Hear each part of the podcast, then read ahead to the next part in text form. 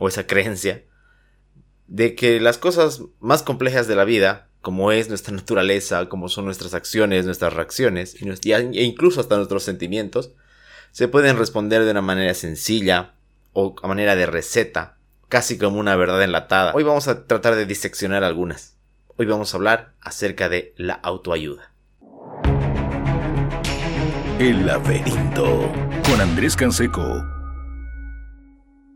Todos tuvimos alguna vez un profesor de psicología, formación moral o incluso hasta de lenguaje o literatura. En mi caso no, la mía sí tenía un muy buen gusto literario. De esos otros que a veces nos, nos dieron libros de autoayuda. Y como si fuera pequeño el universo de lecturas o de cosas que pudieran hacernos pensar o reflexionar, nos lanzaban a leer a Coelho, a Carlos Cuauhtémoc eh, y a otros tantos que, de los que ni siquiera quiero acordarme, pero lo haré en los siguientes minutos.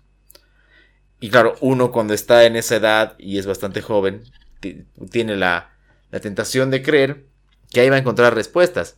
Por supuesto, no tiene aún las herramientas, ni las experiencias, ni las cicatrices de todo, de todo el mundo que vendrá después. Parte de la maduración es ver que ni, ni, ni Cuauhtémoc, ni Osho, ni todos esos tenían las respuestas claras.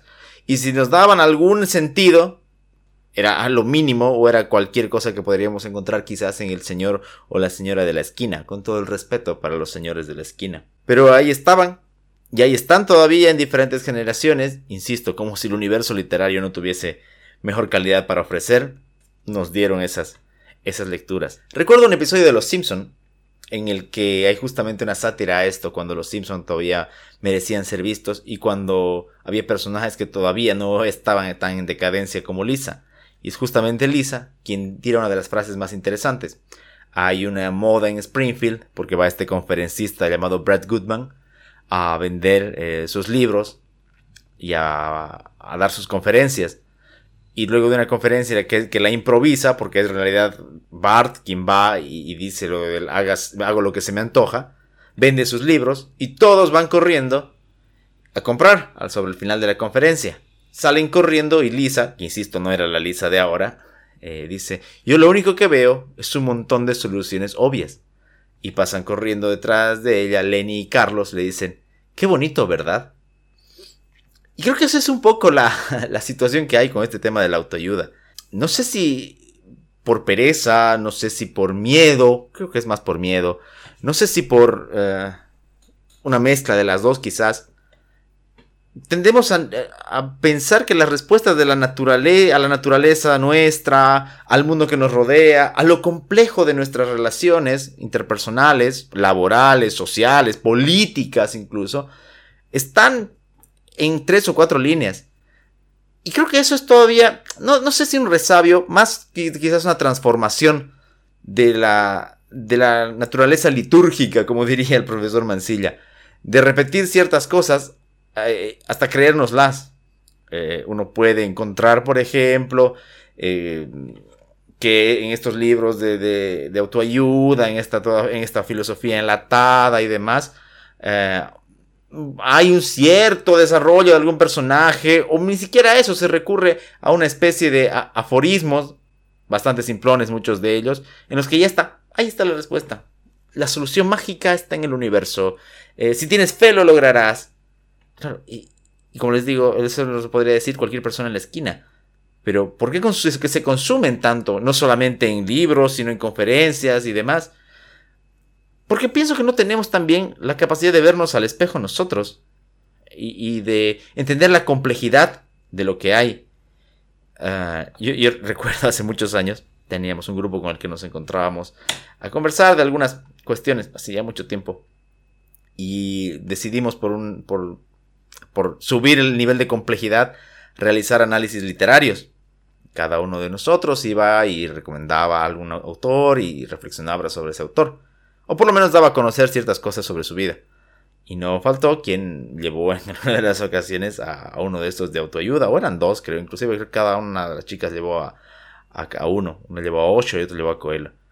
Y una de ellas abría la página del libro que tenía en un sobre y leía casi como si fuese un versículo, algo sobre el universo que conspiraba contra, a favor de uno. Era, estoy hablando de la época en la que todavía no estaban de moda las burlas sobre esto, fue la primera vez que yo lo vi.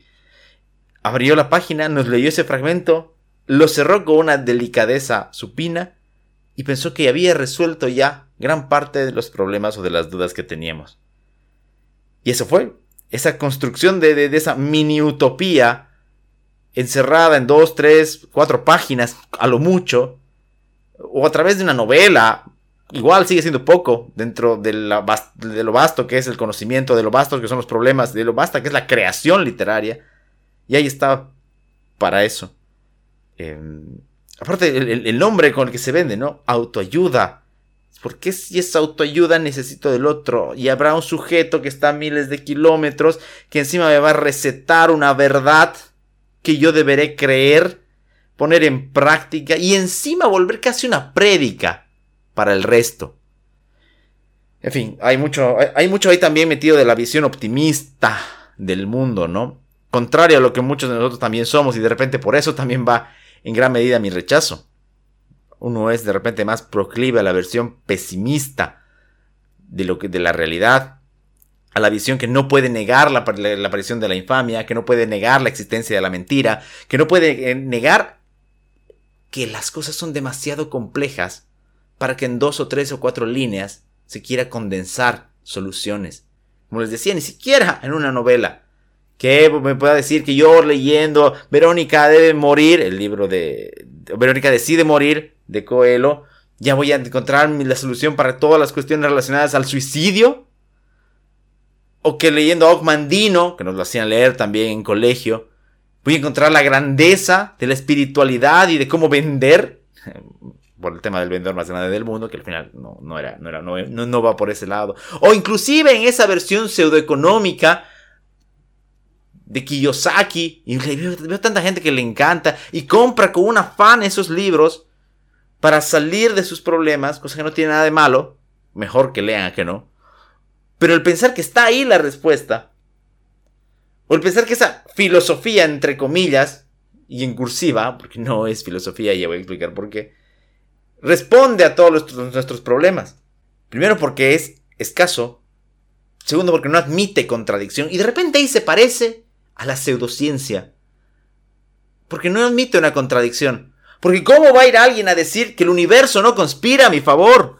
¿Cómo uno va a decir que, el amor soluciona todo? All you need is love, cantaban los Beatles. Sí, claro, está bien, pero una canción. Yo no puedo ir por la vida pretendiendo que el amor solucione mis problemas, que la paz esté en todos lados. Pues les decía, se parece tanto a la religión. Hay, hay un capítulo en Dios en el laberinto de Juan José Sebrelli que relaciona justamente la idea de la transformación de la religión en estas nuevas modas eh, espirituales y que muchas de ellas se, se encaraman también al, a la autoayuda. Y fíjense que no es casual, tampoco ahora que lo pienso, que muchas de estas tendencias de New Age, de autoayuda, están vinculadas también a lo que es la pseudociencia. Porque se entiende que, primero la, la ciencia es una cuestión muy compleja, Segundo, que la misma ciencia va a entender que hay límites y cuestiones que no va a poder solucionar, enfermedades que no va a poder curar. Y entonces tal vez, ya no solo por pereza, sino por miedo y por búsqueda de consuelo, se recurre a estos chamanes de la palabra.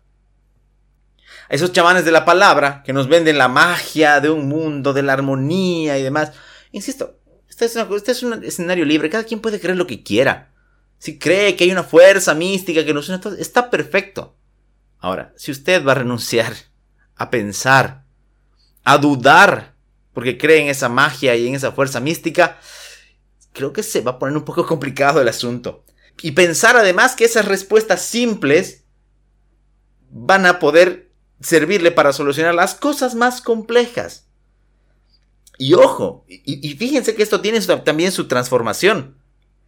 En algún momento fue la televisión, pero Ahora creo que es peor con el Internet.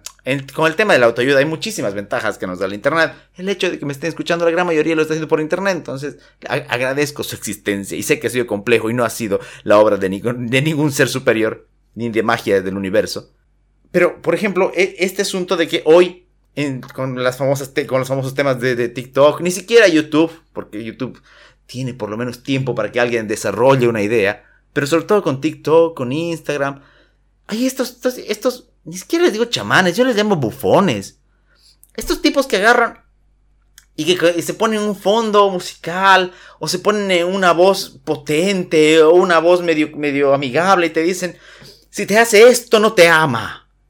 El amor no es esto. Y punto y sentencian.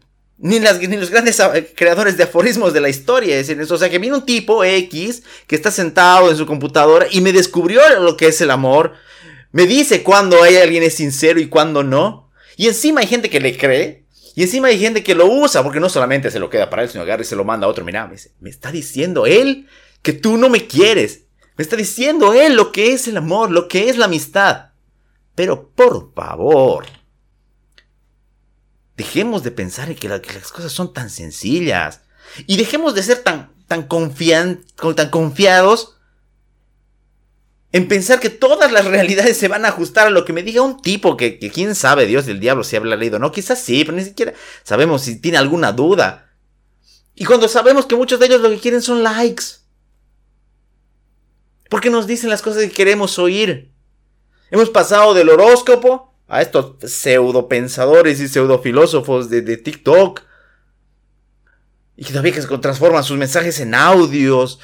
O sea, y, se dan cuenta, o sea, de, verdad, no digo que no existan y que, no tengan la libertad, pueden existir y está bien, es el precio a pagar por la libertad de expresión. Pero de ahí a creerles todo, o que diga, en serio, es que me ha tocado a mí Gente que dice, no, pero mira, y te lo mandan, ¿no? O te lo ponen en un estado, que, eso es así súper, súper centennial. No, millennial y centennial, hay que ser honestos. Y ahí está. Oh, me dijo lo que es el amor, me dijo lo que es la paz, me dijo dónde está la espiritualidad. En 10 segundos. ¡Wow! ¡Wow! Imagínense si en 10, 15, 20, 30 segundos se puede condensar situaciones como la amistad, el amor, los problemas, la paz, la muerte. Pero por favor, e, esas cosas sí, sí, creo que o pienso que más bien habría que, repensarlas. Estamos en un siglo en que tenemos tan a la mano el conocimiento y, creernos así esta filosofía barata, enlatada de TikTok, que no admite contradicciones y que cree que, se receta la felicidad o que cree que se receta los conceptos, creo que está bastante, bastante como muestra de cierto infantilismo que no que nos negamos a dejar. Claro, y entonces me preguntan, entonces, ¿en qué crees? No puedo decirlo porque, porque me censurarían eh, algunas redes, pero véanla. Hay una, una, respuesta muy interesante que tiene Woody Allen al final de Sleeper, del dormilón. Esa vale la pena. Gran película, por cierto. Pero más allá de, de, lo que responde Woody Allen, yo pienso que lo que hay que. no lo que hay que, porque partamos. yo pienso que lo que. Yo pienso que, desde mi punto de vista, a mí dame lo otro. A mí dame las complicaciones. A mí dame las dudas. A mí dame la controversia. A mí dame el pesimismo. Y dame a mí la posibilidad de en ese absurdo del pesimismo encontrar un sentido particular mío. ¿Sabes qué? Con eso yo soy feliz. Dame las dudas, dame, dame, la, dame, la no verdad enlatada de, de, esa, de, contraria a los coelos, a los oshos. No, dame todo lo contrario. Dame la duda. Mostrame las cosas hermosas de la vida, perfecto. Pero también mostrame que es real, hay, que hay, mentira. Y, hay, y sabes que más que mentira y que complicaciones, mostrame que es, que es eso, que es difícil explicar algo. Porque no quiero caer en la pereza, y digo yo, porque, no, porque yo no receto las cosas, porque no quiero caer en la pereza de explicar cosas tan difíciles en 30 segundos. Porque a lo sumo, hablando 10, 15 minutos, uno, debería intentar provocar, no resolver. Y, no, y aparte no inflar el ego de, de, muchos pseudo-influencers de las emociones que se venden en, en redes hoy. El mundo es difícil. El mundo es complejo. El mundo es triste. Hay muerte, destrucción, sangre, violencia. Así como hay amor, hay cosas bellas, hay arte, hay música. Está compuesto de todas esas cosas. Y es por eso que es difícil. Por eso que es complejo. Y porque como, y porque como ya no estamos en el colegio adolescente en el que nos asombra un Carlos Cuauhtémoc ni un, ni un Coelho, tenemos la, la posibilidad de no decidir, o mejor dicho, de decidir tomar otras posturas, equivocarnos, Bienvenidos sean las dudas y las equivocaciones. Bienvenida sea esa mínima posibilidad de que acertemos por nuestra cuenta, por un camino que nosotros forjemos y no una verdad empapelada, enlatada, ceremoniosa, como la de la autoayuda. Antes de darme autoayuda, dame muchas dudas. Y ya veremos de cómo nos toca. El laberinto con Andrés Canseco